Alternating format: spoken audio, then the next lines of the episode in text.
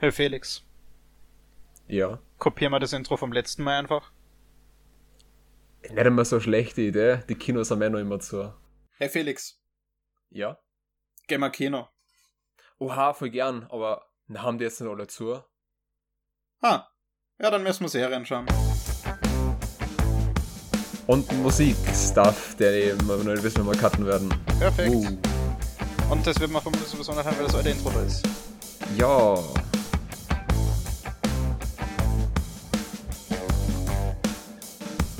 Hallo. Hallo. Hallo. Und herzlich willkommen zum nächsten Podcast von Gemma Kino, wieder von zu Hause aus. Mit mir, dem Felix. Und mir, dem Jan, diesmal mit schlechterer Audioqualität. Uhu. Hallo. So, Jan, um was geht's denn heute bei uns? Ja, äh, um nicht so viel Spannendes wie sonst, weil es relativ wenig Neues gibt. Aber wir reden über die zwei neuen Folgen Mando, also Kapitel Ja. 11 und 12. Dann reden wir über, äh, vielleicht über Nerf, den wir im Fernsehen gesehen haben. Gott Genau. stehe uns bei. Und noch etwas über Sonic the Hedgehog, der jetzt auf Prime angelaufen ist. Wie wir letztes Mal erwähnt hatten den wir uns gestern angeschaut haben. Also der ist noch relativ frisch im Kopf. Exakt. Äh, fangen wir doch mit Sonic an. Der steht bei mir auf der Lis- Liste ganz oben. Ja. Ähm, kurz mal zu den Standardsachen. Ein äh, bisschen Infos. Äh, es spielt mit Jim Carrey als Dr. Robotnik. Äh, James, Ma äh, James Marston als Tom Wachowski. Und Ben Schwartz spricht Sonic. Die drei wichtigsten Charaktere. Habe ich da jemanden vergessen? Ah, niemanden Bekannten, glaube ich. Gut. Äh, ja, äh, natürlich cool, mal wieder Jim Carrey zu sehen in einer Rolle, in der er auch, die, die, die er ganz angenehm spielt, die er, die er gut macht. Hat mir gefallen, seine Performance. Er hatte ein paar, äh, ein paar sehr lustige Lines. Beziehungsweise sehr lustiges Line Delivery.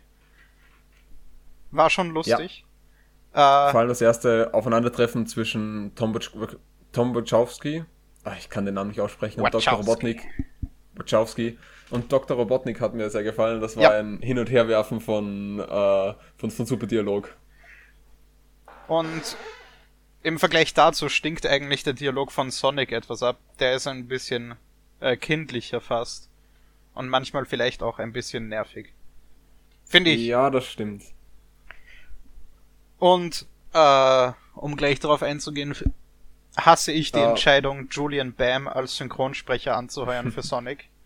Wir haben ihn zwar auf Englisch geschaut, aus genau diesem Grund, aber ich verstehe einfach nicht, wie man einen Synchron irgendeinen Influencer nehmen kann, um einen Charakter zu sprechen, der einen so ikonischen deutschen Synchron, eine so ikonische deutsche Stimme hat. In allen Medien, sei es in Smash oder in den eigenen Spielen oder in der Serie. Überall derselbe Synchronsprecher, aber für den Kinofilm nehmen wir Julian Bam. Puh, also ich habe nur ein Spiel gespielt damals auf meinem Nintendo und von dem her bin ich mit den ganzen Synchronstimmen nicht vertraut oder eben mit der Synchronstimme. Äh, weißt du, wer das war? Ah, keine Ahnung, wie die Stimme heißt. Nö. Okay. Und ich ähm, kenne sie eigentlich auch aber- nur aus Smash Bros, weil ich sonst nicht so viel Okay. Sonic gespielt habe, aber es, ah, es stört mich halt trotzdem. Aber fangen wir doch mal an, um was es in Sonic eigentlich geht. Yes. Also Sonic mit seinen besonderen Fähigkeiten, dass er eben schnell laufen kann und so, ist auf einem anderen Planeten mit einer Eule, die irgendwie seine Elternfigur, die, die seine Mutterfigur ist oder so. Äh, und wird dann von nicht weiter erklärten Leuten gefunden, die eben auf seine Kräfte aus sind und muss daraufhin fliehen. Die Eule wird, glaube ich, getötet. Wird es noch nicht gezeigt, aber vermutlich. Und er springt eben zwischen Welten herum und endet auf der Erde, auf der er sich verstecken muss, um nicht wieder eine ähnliche Situation zu erzeugen, da Leute immer nach seinen Kräften aus sind. Und Reisen tut Sonic mit seinen Ringen, die aus den Spielen ja ein ziemliches Markenzeichen auch sind, die äh, er quasi wie Portale wirft und damit an jeden Ort reisen kann, den er sich wünscht. Und ja, als er dann auf den nächsten Planeten reisen will, weil er auf der Erde entdeckt worden ist, denkt er aussehen an San Francisco, seine Ringe fallen alle in das Portal und landen in San Francisco. Und dann beginnt ein Buddy Cop Roadtrip Film, wo James Marston Sonic nach San Francisco bringen muss, weil Sonic aus irgendeinem Grund nicht dorthin laufen kann. Ja, äh, weil er den Weg nicht kennt. Das ist, glaube ich, die Begründung, dass sie gemeinsam dorthin fahren. Mhm. Nur macht die keinen Sinn. Also die ist ja nicht recht haltbar. Ja, ich meine, wenn du so schnell bist, dann es ist schneller, vermutlich. Äh, ich würde behaupten nicht, man weiß nicht, wo Green Hills, also der Ort, wo das alles ah, anfängt, okay. liegt. Weil das ein fiktiver Ort ist. Als ah, Anspielung ja, auf Green Hill Zone, das erste Level in Sonic. Mhm. Und äh, sie fahren eigentlich auf einer einzigen Straße die ganze Zeit dahin. Und ich kann mir nicht vorstellen, dass er nicht irgendwo San Francisco beschildert ist. Deswegen ist so das die, stimmt, ja. die, die Ausrede, die andere Leute gefunden haben, war eben, dass Sonic unbedingt mit James Marstons Charakter mitfahren will, weil er nicht alleine sein will und ihn als seinen einzigen Freund ansieht. Nur ist das dann das wieder eigentlich relativ egoistisch, wenn man das so sieht. Ja, aber was, was eine, eine durchaus greifende Begründung ist, finde ich. Also, es würde so rüberkommen. Aber äh, es macht den, es macht Sonic irgendwie unsympathisch. Natürlich, ja. Aber so generell um, ähm. habe ich den Film vorher mit, mit einem einzelnen Wort beschrieben, nämlich inoffensiv. Also, er tut niemandem weh. Es ist keine Computerspielverfilmung, die das Originalmaterial kaputt macht. Das, das ist richtig und das ist auf jeden Fall leider, muss man fast sagen, hervorzuheben, mhm. dass es eine durchaus gute Computerspielverfilmung ist. Obwohl ich mit Detective Pikachu mehr Spaß hatte als mit Sonic. Das stimmt. Oh, das war ein, das war ein toller Film. Aber trotzdem nicht schlecht. Aber man ja. merkt, dass er eher für Kinder ausgelegt ist. Ja, nichtsdestotrotz, man hat Spaß mit Sonic. Äh, und man, man sieht sich den Film gern an. Und er ist, er ist ziemlich kurz, also. Eineinhalb Stunden, denke ich. Ja, also er vergeht relativ schnell. Ja. Ist genau das, was man von einem Sonic-Film eigentlich erwartet. Ja. Wer Jim Carrey-Fan ist, kann ihn sich leicht ansehen, weil eben ja. nicht so viel unnötiger Stuff drumherum ist und man doch relativ viel Jim Carrey Craziness bekommt. Auf jeden Fall. Auf IMDb wurde, hat Sonic einen Overall-Score von 6,5 von 10. Äh, was ich sogar etwas niedrig finde. Also ich habe dem Film 7 gegeben. Ich war am überlegen, ob 8, aber ich war bei 7, bin Nein, bei 7 geblieben. Ich pendel zwischen 5 und 6, also ich fand ihn jetzt wirklich nicht und spektakulär, sondern relativ durchschnittlich. Was man mit diesem IMDb-Score auch äh, noch gleich verknüpfen kann, ist Nerf, denn der hat auch 6,5 bekommen und der ist das so viel ist weiter unverständlich. angesiedelt. Oh mein Gott. Äh, bei meinen Notizen zu diesem Film steht einfach nur irgendein random Keyboard-Getippe, weil ich mir einfach nicht die Zeit nehmen wollte, irgendetwas Sinnvolles zu diesem Film aufzuschreiben. Ja, ich habe eben mal die IMDb-Seite durchgesehen und mir ist aufgefallen, dass die, äh, die, die, die zwei Hauptcharaktere, Vi und und, und Ian, Ian, Ian, Ian und Ian, ähm, ja, die heißen einfach nur Vi und Ian. Und dann gibt es noch einen dritten Typen, der heißt, heißt Tai, TY. Mir, mir ist einfach aufgefallen, dass die drei ersten Namen, die ich lese aus diesem Film, jeweils nicht länger als drei Buchstaben sind. Ist ja prinzipiell nichts Schlechtes. Ja, das stimmt. Der Hauptcharakter in Cyberpunk 20, 2077 heißt ja auch wie aber halt nur oh, V. Stimmt, v stimmt, alleine. ja. Ich dachte auch, dass man hier Emma Roberts Charakter einfach nur wie mit, mit, mit V eben mhm. Schreibt. Genau, äh, wie wird gespielt von Emma Roberts, Ian von Dave Franco und Ty von Machine Gun Kelly. Oh yeah. Cooler Name, I guess. Ähm, grundsätzlich geht es in Nerf ja darum, dass es eine, eine Internetseite oder so gibt, auf der, also so, so Dark Web mäßig wollen sie rüberkommen, e-, eben etwas Illegales online, wo die, die Leute, die da eben dabei sind, entweder Watcher oder Player sind. Als Watcher sieht man zu und bezahlt die Player etwas zu machen, was sie eben sonst nicht machen würden. Ja, Sachen man, man stellt Leuten Challenges und wenn sie die abschließen, kriegen sie Geld dafür. Genau. Quasi Truth or Dare, nur ohne das Truth. Ja. Ich glaube, Und so erklären Geld. sie es auch im Trailer. Exakt.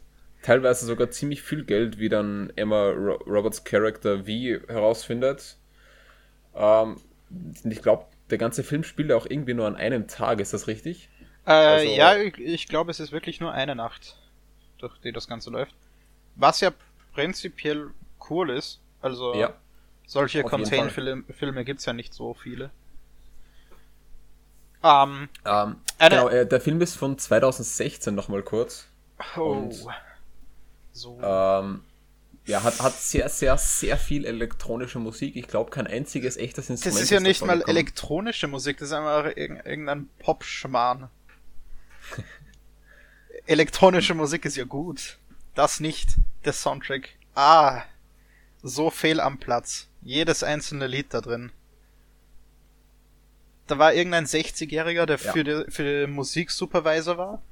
Und der sich gedacht hat, boah, das ist das, was die jungen Leute hören. Die meisten dieser Challenges, dieser Dares, werden ja auch als äh, Montage präsentiert. Und da hat man immer dann so einen generischen Song über dieser Montage, der, wie ich gefunden habe, teilweise nicht wirklich dazu passt oder eben voll die Stimmung vorgeben will. Ja, es, ist einfach, es war einfach extrem unpassend. Und Ja, so, so die eine Szene, mit der man die Qualität dieses Films perfekt beschreiben kann, ist der nerdige Kumpel von V, der Mhm. sitzen gelassen wird, weil V mit äh, Dave Franco abhaut, um Challenges zu machen. Ist so ein cooler Hacker-Typ, weil jeder Nerd ist ein Hacker. Und er fährt, Ja. er fährt irgendwie die Hälfte des Films mit dem Auto durch die Gegend. Und das eine Mal, wo er nicht mit dem Auto fährt und etwas auf seinem Laptop macht, im Regen, macht er das nicht in seinem Auto, sondern er steigt aus, setzt sich auf die Motorhaube im Regen und arbeitet dort an seinem Laptop. Wunderbar und wird nicht nass dabei. Ah! Ich Ähm. verstehe es nicht. Nerf ist eine Buchverfilmung, habe ich rausgefunden. Äh, hat mich sehr überrascht. Ich habe Okay, aber das wird. Vielleicht ich glaube, dass das Buch. keine sehr ehrliche Adaption sein wird. Also, ich glaube, da ist viel Ja, geändert worden. vermutlich das Nerf-Konzept, also mit Ja. Watcher und Player, wurde übernommen. Und vielleicht ein paar Charakternamen. Und dann zu so einem klischeehaften Young Adult Film umgewandelt. Äh, es ist äh, langweiliger Schwachsinn. Also der Film ist wirklich nicht mal lustig zum Ansehen, weil er dumm ist. Dazu passiert einfach viel zu wenig. Weil die Challenges hätten zwar theoretisch hohe Stakes, aber man fühlt halt nichts für die Charaktere. Dazu, dazu sind halt dann die Dinge trotzdem zu unspannend. Ach also ja. ich muss sagen, ich habe den Film jetzt nicht so langweilig gefunden. Ich würde ihm nicht die 6,5 Sterne geben, die er auf IMDb hat. Vor allem noch verglichen mit Sonic, der die gleiche Bewertung hat. An Sonic hatte ich um einiges mehr Spaß. Definitiv, definitiv. Vor allem hat Sonic auch Vision im Gegensatz zu Nerf. Nerf ist einfach nur dahingerotzte 2016. Pseudo-Hipness. Ja, Nun gut, ähm, reden wir doch über gutes Zeug. Nämlich Mando. Da erschien nämlich vor einer Woche, zwei Wochen, zwei Wochen, sorry, äh, Kapitel 11, die Erbin, ähm, wo ich ja vermutet hatte, dass es dabei um Sabine Wren gehen wird aus Rebels, die ja Mandalorianerin war. Aber, nachdem ich leider vergessen hatte, wie Rebels ausgegangen war, geht es um Bo-Katan. Die Schwester von der Freundin von Obi-Wan in Clone Wars. Die seit Clone Ja. Wars und Rebels eigentlich zu den wichtigsten Figuren im mandalorianischen Serienmythos gehört. genau. Man sieht es ja in der neuen Clone Wars Staffel nochmal. Genau, ja. Ähm, und äh, ich, ich finde auch die ganzen Kostüme hier in, in der in Kapitel 11 ziemlich, ziemlich cool, dass man auch diese, diese mandalorianischen Rüstungen mal in diesen historischen Blau-Silber sieht. Das sieht wirklich ziemlich cool aus, finde ich. Es gibt wirklich Shots in dieser Folge, die aussehen, als wären sie eine RTX-On-Version von Clone Wars-Szenen. Man hat es wirklich gut übernommen. Und ich finde es auch ja. extrem schön, dass die Synchronsprecherin von Bo-Katan hier die Schauspielerin ist. Und, das ist nochmal so ein, Und sie sieht sogar so relativ Prise. gleich aus eigentlich. Also, es passt. Ja. Es, es passt auf jeden Fall. Ich äh, habe zwar anfangs, aber das liegt an mir, nicht, nicht den Zusammenhang erkannt zwischen Bokatan in der äh, Clone Wars Serie. Ich hatte einfach vergessen, dass die existiert. Und äh, in den Mando. Aber bei den Recherchen danach ist es auf jeden Fall ganz klar geworden. Und äh, vom Plot von der Folge her geht es darum, dass äh, Bo-Katan und ihre zwei Kollegen, Achtung, deren Namen Spoiler. ich nicht weiß, ja, Spoiler wie immer, äh, das Kind und Mando retten vor Quarren-Piraten und sich eine neue Sidequest auftut, bei der Mando diesmal einen alten imperialen Frachter überfallen muss. Weil Bo-Katan nämlich hofft, dass sie so zum Dunkelschwert kommt. Genau. Was sich ziemlich nett mit der, mit dem letzten Shot der ersten Staffel verknüpft. Weil wir wissen, dass Moff Gideon das Dunkelschwert hat. Und Moff Gideon ja, ja auch irgendwie eine längere Beziehung schon zu Mando. Ist, glaube ich, zumindest angedeutet worden, dass die zwei sich schon kennen. Denke ja. Also, dass da noch irgendwas Größeres ist, ist auf jeden Fall klar. Vor allem, weil Moff Gideon ja den Darksaber hat mhm. und der so in der Geschichte der Mandalorianer verstrickt ist. Das allein, das allein zeugt ja schon davon, dass da noch um einiges mehr kommen muss. Leider weiß ich jetzt nicht mehr, wer zum Schluss das Darksaber hatte in Rebels. Aber ich ähm, glaube, es war eben Bo-Katan, die es ja, von ja, Darth es Maul ja, zurückbe zurückbekommen genau, hat. Genau. Es war Darth Maul, der, der den vorigen Manda Mandalore niedergestreckt hatte, oder? Mhm. Äh, der nämlich der Vorfahre von John Favreaus Mandalorianer mit der Minigun aus Staffel 1 ist. Genau. Es verwebt sich immer mehr. Leider fällt mir gerade der Name von diesem Clan nicht um. mehr ähm. ein. Aber das war auch ein Charakter, der von John Favreau gesprochen wurde, der da von Darth Maul geköpft wurde. Ja. Whistler. ja, Pre-Whistler, genau. Pre-Whistler, ja, ja. Genau. Ähm, Und in Kapitel, ja? Nein, nein, nein, sag. Oh, äh, nein, ich dachte, wir wären jetzt mit elf, schon fertig. Achso, nein, äh, ich, ich wollte noch kurz 12. darauf eingehen, wie, wie perfekt der Mix aus Worldbuilding und Fanservice in dieser Folge ist. Weil eigentlich müsste man meinen, dass so viel Fokus auf Bo-Katan gelegt wird, aber es wird auch wie, wieder ziemlich viel über das Imperium erzählt und wie viele von den Strukturen eigentlich noch übrig sind, obwohl das Imperium theoretisch gefallen ist. Ja, ich meine, der Fall des Imperiums hat sich ja im Endeffekt nur auf die Zerstörung des Todessterns ähm, beschränkt. Der Rest war ja nicht auf einmal weg. Genau. Und das wird hier nochmal ziemlich schön gezeigt und auch und eben auch, dass die Republik, die neue, gar nicht so wirklich weiß, wie sie das alles regeln soll und wie sie mit dem riesigen äh, Aufgabenbereich jetzt klarkommen soll, der ja im Endeffekt unter, unter dem Imperium mit strenger Hand, aber doch irgendwie gut gemanagt wurde.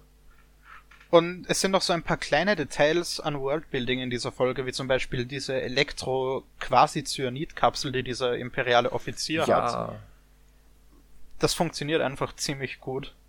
Und vor allem wirft die Folge auch eine, eine gewisse Moralfrage auf, weil man herausfindet, dass Mando eigentlich zu einem relativ konservativen und fanatischen Clan von Mandalorianern gehört. Also zu seiner ja. Art Sekte in den Mandalorianern. Genau die eben, eben so mit dem Helm abnehmen, Helm nicht abnehmen und, und einige andere Sachen. Ja. Und diese, diese starke Hierarchie, die man jetzt hier erfährt, eigentlich gar nicht der ursprüngliche mandalorianische Weg ist, sondern, sondern eben nur diese kleine sektenartige Gruppierung. Und wer weiß, vielleicht gibt es da noch Character Development und wir sehen in Zukunft etwas mehr von äh, Pedro Pascals Gesicht. Genau, danke. Ich vergesse seinen Namen leider immer wieder. Ich habe ihn mir extra rausgeschrieben, obwohl er einen so coolen, obwohl er einen so coolen Namen hätte. Und äh, kleiner Fun Fact: Aktuell ist er in der Abstimmung zum Sexiest Man Alive dabei. Oha. Als Kandidat. Nice. Aber okay, wir haben ja noch eine Folge. Wir haben ja noch Ja, Kapitel äh, 12. Kapitel 12, The Siege. Die Belagerung. Genau. Äh, Regie führt bei dieser Folge übrigens Carl Weathers, der ja auch einen Charakter in der Serie spielt. Ah, welchen. Einen Charakter, Welchen der in dieser Folge vorkommt, dessen Name mir nicht mehr einfällt. Äh, Grief Karga. Grief Karga. Grief Karga. Wer. Der wer Typ, war das? der Typ, War der das- den Planeten jetzt handelt, also der vorige Ah. Boss von Mando. Ah, cool. Cool. Und Okay. ja, Ah, in der Folge geht es ja darum, wieder Achtung, Spoiler, auch wenn wir es vorher schon gesagt haben. Neuere Folge, mehr Spoiler, schlimmer, keine Ahnung. Potenzial. Ähm, ja. Äh, es ist ja so, dass die Razor Crests äh, am Ende der, des letzten Kapitels noch ziemlich, ziemlich beschädigt war. Weshalb Mendo sich jetzt auf den Weg zu seinen beiden Freunden macht, der ehemaligen Schocktrupplerin. Kriegerin. Ja, genau. Und eben Grief Karga. dem anderen, Grief genau, danke, um dort sein Schiff reparieren zu lassen und auch in die nächste Sidequest zu stolpern, Yay! in der es im Endeffekt dann darum geht, äh, noch einen, den letzten Stützpunkt des Imperiums auf diesem Planeten zu zerstören. Wo sie anfangs dachten, das wäre ein verlassener Militärstützpunkt, es sich aber dann als Labor herausstellt. nämlich als Klonlabor. Und also meine Theorie ist natürlich, dass sich das jetzt verknüpft mit Episode 9 und Mando vielleicht versucht, das für die Sequels zu machen, was Clone Wars für die Prequels getan hat. Also so Lücken zu füllen und eigentlich Mhm. unsinnige Plotlines sinnvoll wirken zu lassen. ja, Vielleicht wird ja noch was erzählt. Es, es wäre auf jeden Fall cool, wenn man für das Klon von Palpatine äh, das Blut von dem Kind versucht würde, Fall. versuchen würde herzunehmen. Äh, was ich aber jetzt eher, so, so meine, meine Idee wäre jetzt eher, dass, ähm, dass Moff Gideon sich im Endeffekt, sich im Endeffekt selbst äh, machtsensitiv machen will oder so. Weil es ja doch alles von ihm ausgeht und er jetzt als der Big Bad noch immer dargestellt wird. Mhm. Von dem her habe ich immer ihn so als den Grund dafür angesehen. Und außerdem hat Ähm. er ein eine extrem cooles Theme in der Musik. Die Musik von Ja. Moff Gideon ist so cool. Jedes Mal, wenn, wenn Gi- Giancarlo Esposito dasteht und seinen coolen Smirk aufsetzt und die Musik im Hintergrund loslegt, bin ich einfach glücklich. Genau, und die Folge endet ja dann auch noch mit, äh, ich glaube, es war die Folge mit einem Mhm. Blick auf Moff Gideon, der bei einer speziellen Art von Sturmtruppen steht. Ist das richtig? Glaub- also es wird vermutet, dass es Dark Trooper sind oder so heißen die. Irgendwas aus dem alten Kanon, da kenne ich mich leider zu wenig aus. Genau, anscheinend auch aus einigen Spielen. Vielleicht mehr oder weniger neue Death Trooper. Also Death Trooper sind ja genetisch Maybe. verbesserte. Und könnte ja sein, dass man machtsensitive Truppen machen will. Oha. Oder so. Keine Ahnung. Werden wir hoffentlich noch herausfinden. Genau. Ähm, ich finde die Anfangsszene von der Folge extrem lustig. Auch wenn sie wie ein Abklatsch von der Szene mit Rocket Raccoon und Baby Groot aus Guardians of the Galaxy 2 wirkt. Also die, wo das Kind äh, Kabel umstöpseln soll in der Razor Crest. Oh, ja, ja, Und stimmt, ja. es ist ein, die ganzen Puppen in dieser Serie und die echten Kostüme für die ganzen Außerirdischen. Ja. Es ist alles einfach so schön zum Anschauen. Und Und auch die, die, die Filmtechnik, die sie da benutzen, um Greenscreen auszutauschen. Mhm. Wie heißt die noch genau? Irgendwas mit Tracking, oder? Whatever, wo sie im Hintergrund einen riesigen Screen Ah. Mhm. haben und auf der Kam mit der Kamera mitgetrackt wird, wo sie sich gerade befindet und damit dann die Perspektive des Screens angepasst wird. ich habe ich hab so viel lieber, wenn, wenn Dinge ein bisschen unrealistischer aussehen, unter Anführungszeichen, aber man halt weiß, dass es echt gemacht wurde. So wie mit diesem, Ja. mit diesem Wiesel, das da auch relativ am Anfang auftaucht in der Folge. Man, Es- man es sieht halt, dass es fake ist, aber es freut einen trotzdem, dass man so etwas sieht und weiß, dass die das gemacht haben. Es sieht aus irgendeinem Grund so viel schöner aus, wenn Ja. es nicht einfach CGI ist. Und da akzeptiert man dann auch, dass es eben nicht unbedingt arg realistisch aussieht. Ja, dass es eben weit von perfekt entfernt ist, aber, aber doch diesen Flair gibt. Und um noch kurz auf eine, auf eine Kontroverse einzugehen, bezüglich Gina Carano, der Darstellerin von Cara Dune, von der Schocktrupplerin. Mhm. Äh, ja. Die ja bekanntermaßen Trump-Supporterin ist und oh. Corona-Gegner, äh, wie auch immer. Äh, Querdenker. Und sich auch schon äh, des Öfteren gegen die Trans-Szene geäußert hat. Okay. Weshalb viele Leute fordern, dass man sie aus der Serie schreibt. Was ich durchaus nachvollziehen kann, weil se seit ich von dem Ganzen weiß, kann ich mir ihren Charakter nicht mehr ansehen, ohne die ganze Zeit über das nachzudenken. Und finde Dann damit ihren den Charakter versaut. Ja, ich, ich finde, es macht die Experience ein bisschen kaputt tatsächlich. Also. Etwas, ja. Ich mag ihren Charakter Aber dadurch so viel weniger da ist dann immer, da ist dann immer diese, dieses Ding, dass man einerseits will ich ja versuchen, mir die, die, die Sache anzusehen und Schauspieler als Schauspieler zu sehen und nicht mhm. als das, was sie sonst machen. So wie auch mit Kevin Spacey, der dann aus, was, was, was war es? Nein, nicht weiß. House of Cards. House, genau, House of Cards und andere. Es gab einen kompletten Film, der Reshoots hatte und ihn komplett rausschnitt. Ähm, die, ich, ich weiß nicht, einerseits finde ich es irgendwie unfair gegenüber den Schauspielern, aber andererseits macht es eben auch voll Sinn, sich dann zu distanzieren. Aber das, ich will das ganze, das ganze, ganze Trump-Support-Zeug ist mir wurscht, aber das mit dem gegen die Trans-Community zu hetzen ist ja. ein bisschen grenzwertig. Ja.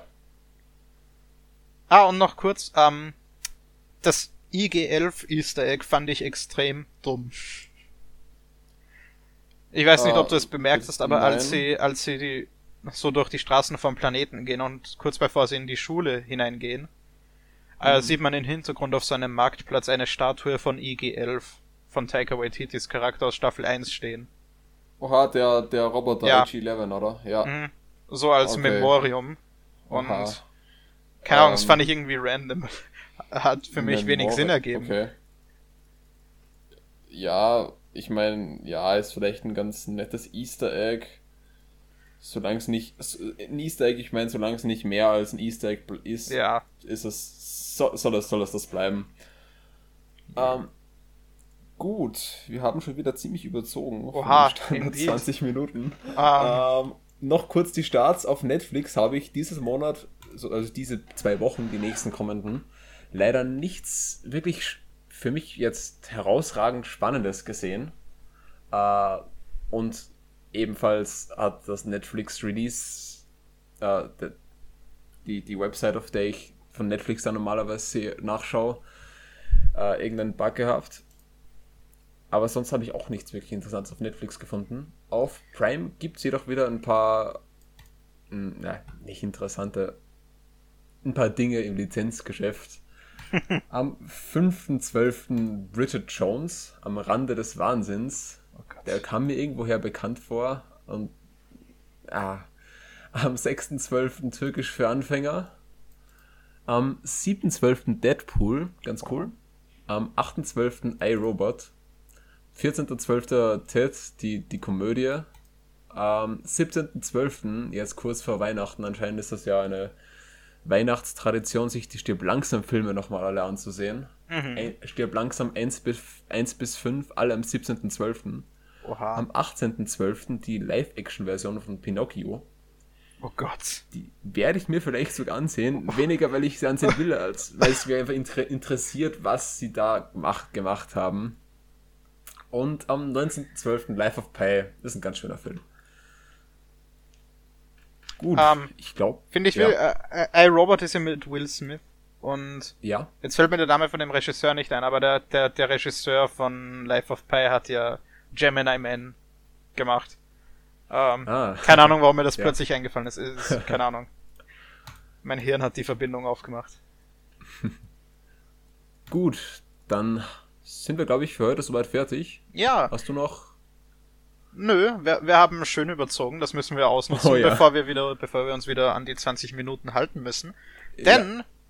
ab nächster Folge, also in zwei Wochen, starten wir wieder auf Radio Francisco Schulen, hoffentlich. Und vielleicht sogar mit ein bisschen weihnachtlichem Stuff, über den wir reden. Ja. Hoffentlich. Da können wir dann über Die Hard reden. Ja. Ich habe ich hab von den Stirb langsam Filmen echt nicht viel gesehen, also. Ich habe nur den vierten gesehen, glaube ich. Oh Gott. Äh, Ist vielleicht was, was man nachholen sollte. Wär eine Überlegung oder, oder auch wert. nicht. Ja. Gut. Dann bis zum nächsten Mal. Tschüss von mir, der Felix. tschüss von mir, dem Jan. Ciao. Bye bye.